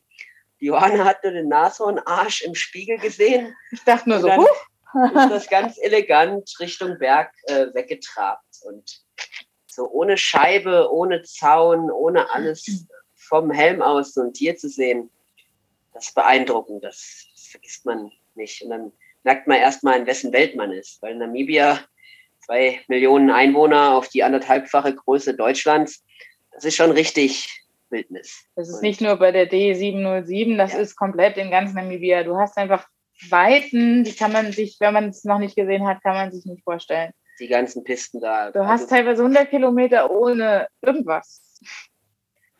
Ja, man kann sich in Namibia auch total einsam fühlen. Ähm, ich war auch mal da mit dem Motorrad unterwegs und das ist schon äh, sehr, sehr seltsam, irgendwie so in alle Richtungen zu gucken und da ist nirgendwo, da ist nichts, ne? irgendwie nur Wüste und wunderschöne Landschaft. Aber man denkt sich, wenn hier irgendwas passiert, dann kommt auch keiner. Und trotzdem habt ihr auch Ja, gerade in Namibia so viele Menschen auch wiederum getroffen, äh, wo ich dann auch auf den Fotos äh, gestaunt habe. Leute, die ich eben halt auch kenne, so, äh, ne, der, der Bernd. Der Bernd Knopf.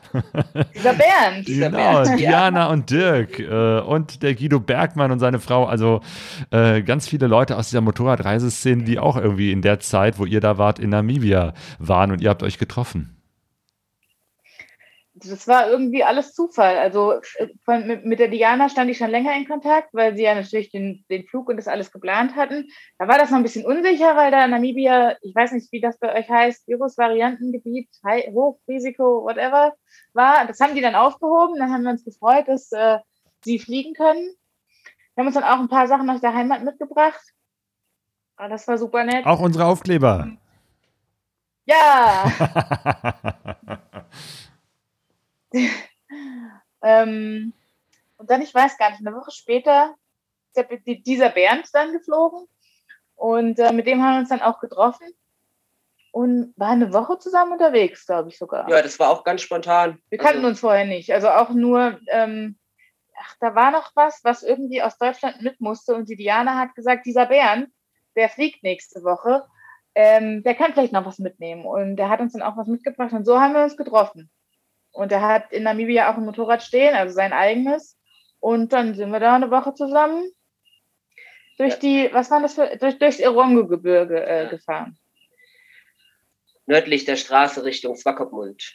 Also es war auch lustig, wir kannten schon das Motorrad von Bernd. Das haben wir gesehen beim Uwe Trümper in der Airport und Guest Farm am Flughafen. Genau, auch eine Dann kannten wir XT660, seine- wie ich sie fahre. Die alte Teneré. Genau, ja. Dann, Ja, ja, ja. dann kannten wir äh, seine Schwiegereltern, richtig? Ja, das war witzig. Wir waren auf dem Campingplatz auch mitten im Nirgendwo. Ja, Wir waren erst den ersten Tag alleine und den zweiten Tag kam halt so ein Pärchen. Wir uns dann abends, wir hatten zusammen Abendessen und, und uns unterhalten und sie dann auch gefragt, ob wir irgendwie ähm, Facebook oder irgendwas haben. Und ihr Schwiegersohn, der hätte da auch so eine, so eine Seite, das würde uns vielleicht interessieren. Der Bernd. Und Reise ich, macht ich, Reise, fing, ich ja. fing schon an zu schmunzeln. Der Bernd. Ich so, wie, welcher, wie, welcher Bernd? Ja, Bernd Knopf.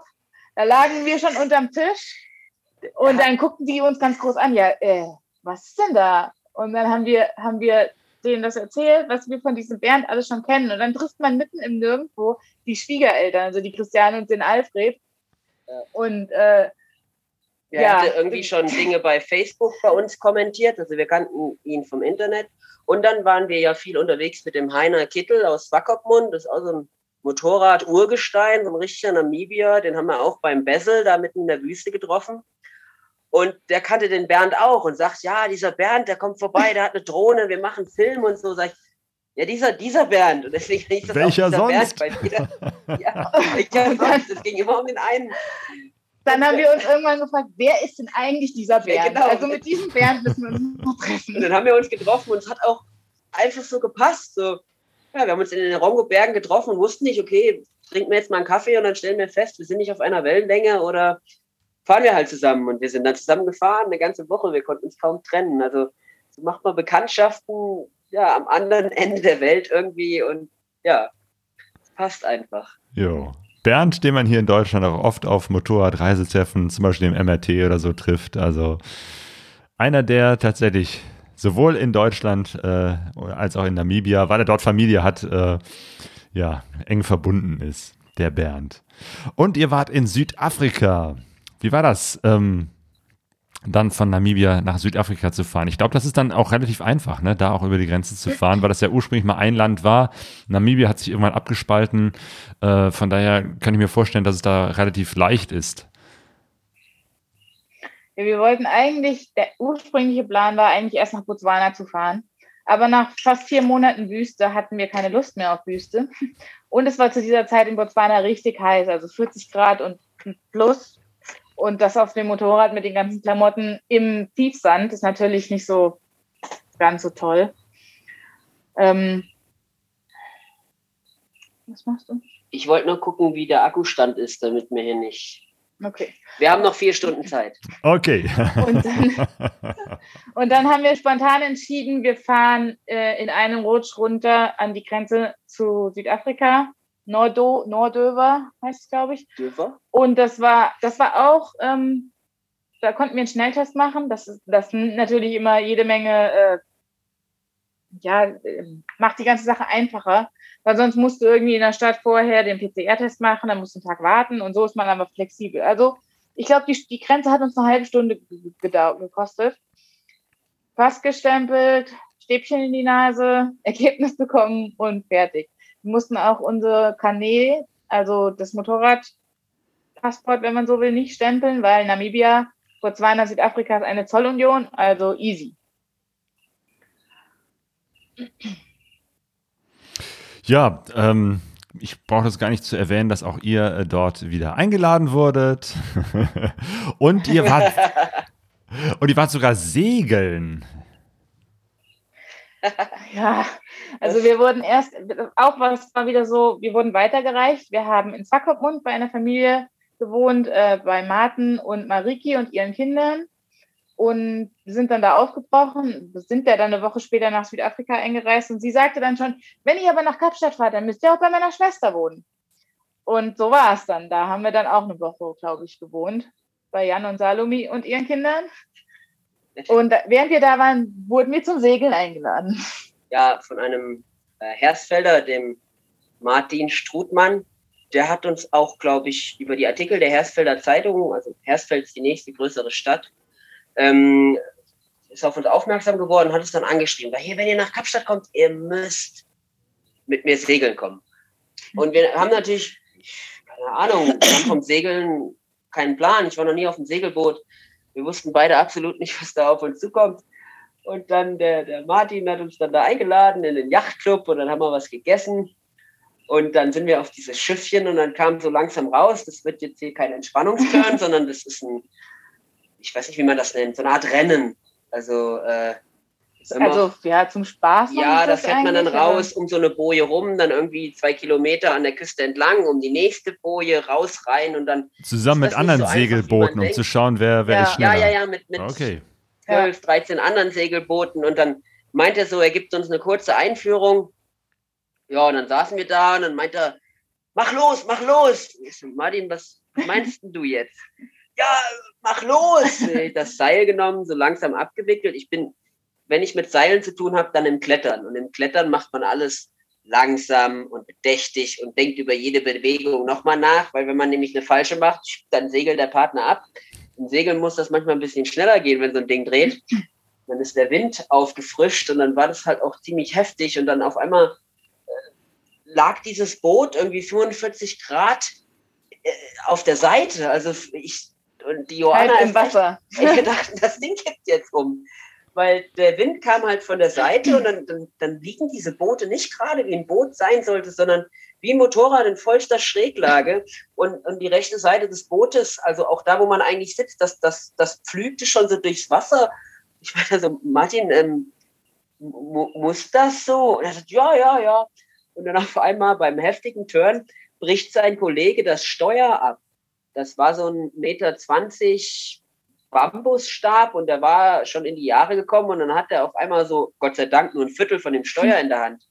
Und dann sage ich, ja, aber das soll jetzt nicht so sein. Da sagt er, ja, muss ich mal wechseln und so. Also er und sein Kollege, die waren da schon tiefenentspannt und wir. Wenn du das halt noch nie gemacht hast, ne, dann denkst du, das Boot kippt um, sonst was passiert, das Segel reißt. Und die Johanna mag kein Wasser. Oder nicht so, nicht so von so kleinen Bootchens und, und, und Kajaks aus. Und da war das natürlich schon eine mutige Spannend. Aktion, ja. Dreieinhalb Stunden hat das dann irgendwie gedauert. Wir sind letzter geworden. aber äh, ja, wir haben auf jeden Fall eine Erfahrung gewonnen. Okay, auf den Motorrädern voll Profis, aber auf dem Segelboot müsst ihr noch ein bisschen üben. Luschen. Ja. Ich meine, ihr habt gerade schon so ein bisschen erzählt, Mensch, ihr hattet irgendwann die, die Wüste satt. Gibt es nicht auch so auf der Reise mal, ähm, ich meine, ihr seid jetzt schon sehr, sehr lange unterwegs, so Momente, wo ihr sagt, boah, jetzt reicht es auch langsam, wir wollen nach Hause, dieses ständige unterwegs sein, neue Leute kennenlernen, neue Länder, nächste Grenze und so. Ähm, werdet ihr nicht auch manchmal reisemüde? Ja, es gibt schon manchmal. Also das hatten wir auf der letzten Reise nicht, weil da waren wir ein Jahr unterwegs. Aber wenn man dann weiß nicht, ob das so eine magische Grenze ist oder ob das nur uns so geht. Es ist dann halt irgendwie Alltag und nichts mehr Besonderes. Und wir haben das ganz krass gemerkt, als uns ähm, die Nadine und der Philipp besucht haben. Auch die sind nach Kapstadt geflogen. Ähm, und wir waren dann fast zwei Wochen mit denen unterwegs. Und die bei jedem, ich weiß nicht, Wasserfall oder, oder äh, Strand oder ach, was weiß ich, zu, bei, bei jeder Wanderung, oh, ist das schön und guck mal hier und da und das ist so wundervoll. Und für uns ist es halt nichts mehr Besonderes, obwohl es eigentlich was Besonderes ist. Und das ist manchmal tatsächlich ein bisschen schade. Das ist traurig, ja. Man, man gewöhnt sich an alles und man gewöhnt sich auch an diese Besonderheit auf dem Reisen. Also ja, nach Sambia kann dich ein Wasserfall nicht mehr so sonderlich beeindrucken. Und, und, und nach Namibia ist eine Düne nichts unglaubliches Meer. Und ähm, selbst das Nashorn ist nicht mehr so spannend. Ja, selbst das Nashorn oder der Elefant, dann da dreht man sich vielleicht noch mal rum, aber kein drittes Mal. Also man stumpft schon so ein bisschen ab, auch, auch gegen solche wunderschönen Dinge einfach. Das ist, und das macht einen dann müde manchmal. Was natürlich nach wie vor ist, äh, die Menschen, die wir treffen, die sind natürlich alle unterschiedlich und alle irgendwie super und dessen wird man nicht müde. Das stimmt, also Freundschaft und, und, und, Kulturerfahrung. Ja, jeder Mensch ist anders und, und jeder Mensch ist interessant und das, wie sie sagt, das hört nicht auf, Gott sei Dank. Also die Leute halten uns wie so oft über Wasser und äh, es ist jetzt auch schon wieder besser. Ich hatte das Gefühl, so nach 13 Monaten war so, so ein Tiefpunkt erreicht. Irgendwie ähm, es war aber auch, da wir waren drei Monate in Namibia, es war ja, irgendwie alles gleich und ja. Wüste kann auch langweilen, auch wenn es so schön ist wie in Namibia. Irgendwann kann man keine Steine und keinen Sand mehr sehen. Irgendwann ist es genug. Und auch die Luft in Namibia ist trocken und schön, aber das ist so staubig. Das ist auch körperlich irgendwann anspruchsvoll, gerade für die Lunge. Gerade für meine Lunge ist es dann auch nicht so ideal. Irgendwann ist der Staub auch genug. Und dann willst du mal wieder ein bisschen frische feuchte Luft atmen, das, ja, das bringt dich dann wieder ein bisschen vorwärts. Hm. Obwohl das finde ich gerade in Namibia so äh, erstaunlich, wie wenn man dann so aus der Wüste heraus und plötzlich äh, am Meer ist. Ähm, wo ja, sozusagen ja. Wüstensand, Kopfmund, genau, von, vom Wüstensand in ja. Strandsand, das so übergeht und plötzlich ist da Nebel und plötzlich steht man da am Wasser und denkt sich, hups, das ist ja ganz woanders hier. Und das, ja. ist, das ist Namibia. Unglaublich. Ja, letzte Fragen im Chat. Äh, MCB fragt, äh, passend dazu, habt ihr schon Pläne für die Zukunft? Wie lange soll die Reise noch gehen? Und Zweiradlust ergänzt, wo sehen Sie sich in zwei Jahren? Bewerbungsgespräch. also die Reise wird noch wahrscheinlich so bis äh, September gehen. Wir überlegen immer noch, äh, am MRT quasi die Reise abzuschließen. Mal schauen. Ah, das wäre großartig, wenn wir uns im September auf dem MRT wiedersehen würden. In echt. Ja, ja, das äh, mal gucken, ob es hinhaut, aber wir versuchen es. Und dann ja, wieder arbeiten zum Thema Bewerbungsgespräch. Müssen wir dann. Geld alle. Und am Ende des Geldes steht die die Arbeit. Arbeit. Aber ich glaube, wir freuen uns auch darauf. Also Heimat, Freunde, gewohntes Umfeld, wir freuen uns schon auch darauf. Sehr gut. Aber jetzt seid ihr erstmal in Südafrika. Was ist denn da das nächste Land? Oder wollt ihr schon direkt zum nächsten Kontinent? Nee, wir werden jetzt erstmal nach Mosambik fahren. Wir müssen am 15. Januar, ist, ist unsere drei Monate abgelaufen. Dann also ihr dürft in, in äh, Südafrika nur drei Monate bleiben. Das heißt, ihr könnt da jetzt euch nicht niederlassen, sondern ihr müsst wieder weiter. Ja, also wir könnten das verlängern, aber wir wollen nochmal nach Südafrika einreisen, deswegen reisen wir jetzt erstmal aus. Dann kriegen wir, glaube ich, einen Monat Visum für Mosambik, einen Monat oder ja, keine Ahnung, für Simbabwe. Also wir fahren dann danach nach Simbabwe und dann fahren wir wieder zurück durch Botswana nach Südafrika. Das wird dann wahrscheinlich werden März ungefähr. Und dann wollen wir von Johannesburg irgendwo nach Asien fliegen und nach Hause fahren so wie es zurzeit aussieht, fliegen wir vielleicht in die Türkei, auch wenn das nicht so der Plan war. Aber wegen Corona, die schließen und öffnen und schließen ihre Landesgrenzen jede Woche neu in Asien. Deswegen, wir hatten schon mal die Idee, wir fliegen in den Oman und fahren von Dubai, also nach Dubai, dann nehmen wir die Fähre in den Iran, aber keiner weiß genau, ob es die Fähre in den Iran gerade noch gibt. Dann jetzt letzte Woche hat der Iran die Landesgrenzen wieder geschlossen. Also das ist ein bisschen unsicher. Deswegen mal schauen. Ja, und wir können jetzt nicht früher dahin, weil auf der Nordhalbkugel im Winter ist auch nicht so klasse Motorradfahren. Und wie gesagt, es gibt hier noch Länder zu sehen. Ähm, und ähm, momentan ist hier ja Sommer, zwar ein bisschen regnerisch, aber kommen wir klar mit. Und äh, ja, es ist ein bisschen traurig, dass wir nicht, wie ursprünglich geplant, vom östlichsten Gipfel Asien, Japan, Russland, Mongolei, Russland, Kasachstan nach Hause fahren können, weil momentan, wie gesagt, viele Grenzen immer noch verrückt spielen. Man kann immer reinfliegen, weil mit dem Flugzeug kommen die Geschäftsleute und mit denen kommt das Geld, aber kein Mensch interessiert sich für die Pläne von ein paar lustigen Überlandreisenden und deshalb schließen die ihre Landesgrenzen, wie sie die sie Unterwäsche und wechseln, habe ich sie. das Gefühl. Also die drehen alle ein bisschen am Rad. Hm. Und man weiß halt nicht, ob man vor Ort verhandeln kann oder das wegdiskutieren kann. Wir waren noch nie in Asien, wir wissen nicht, wie es da läuft. Oder ob das dann wirklich geschlossen ist. Und das bedeutet dann immer immense Kosten, weil dann im allerschlimmsten Fall muss man tatsächlich das Moped rausschiffen oder rausfliegen. Und das ist dann meistens ein Monat Budget in ein paar Tagen rausgehauen. Und das wollen wir vermeiden, das verkürzt die Reise. Also ja, mal gucken, vielleicht sieht es im März anders aus. Aber Wer weiß das schon. Mhm, Genau, im Moment ist es ja Das wirklich äh, fast unmöglich, wirklich größere Reisepläne äh, in Corona-Zeiten äh, zu schmieden.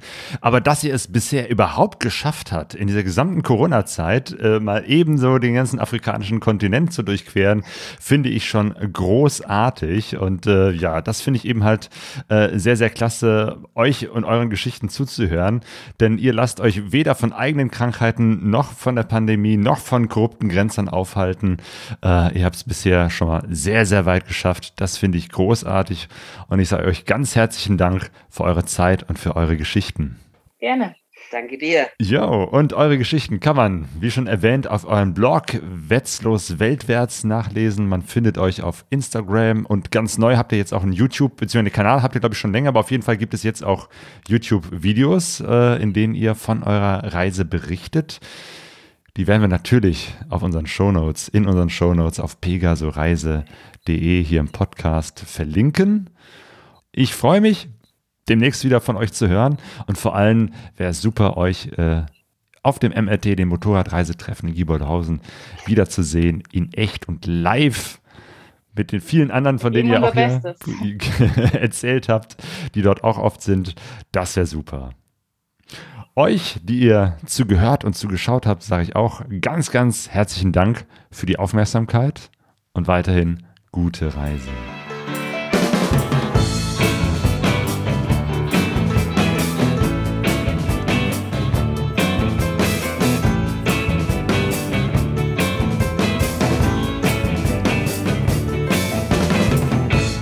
pegasoreise.de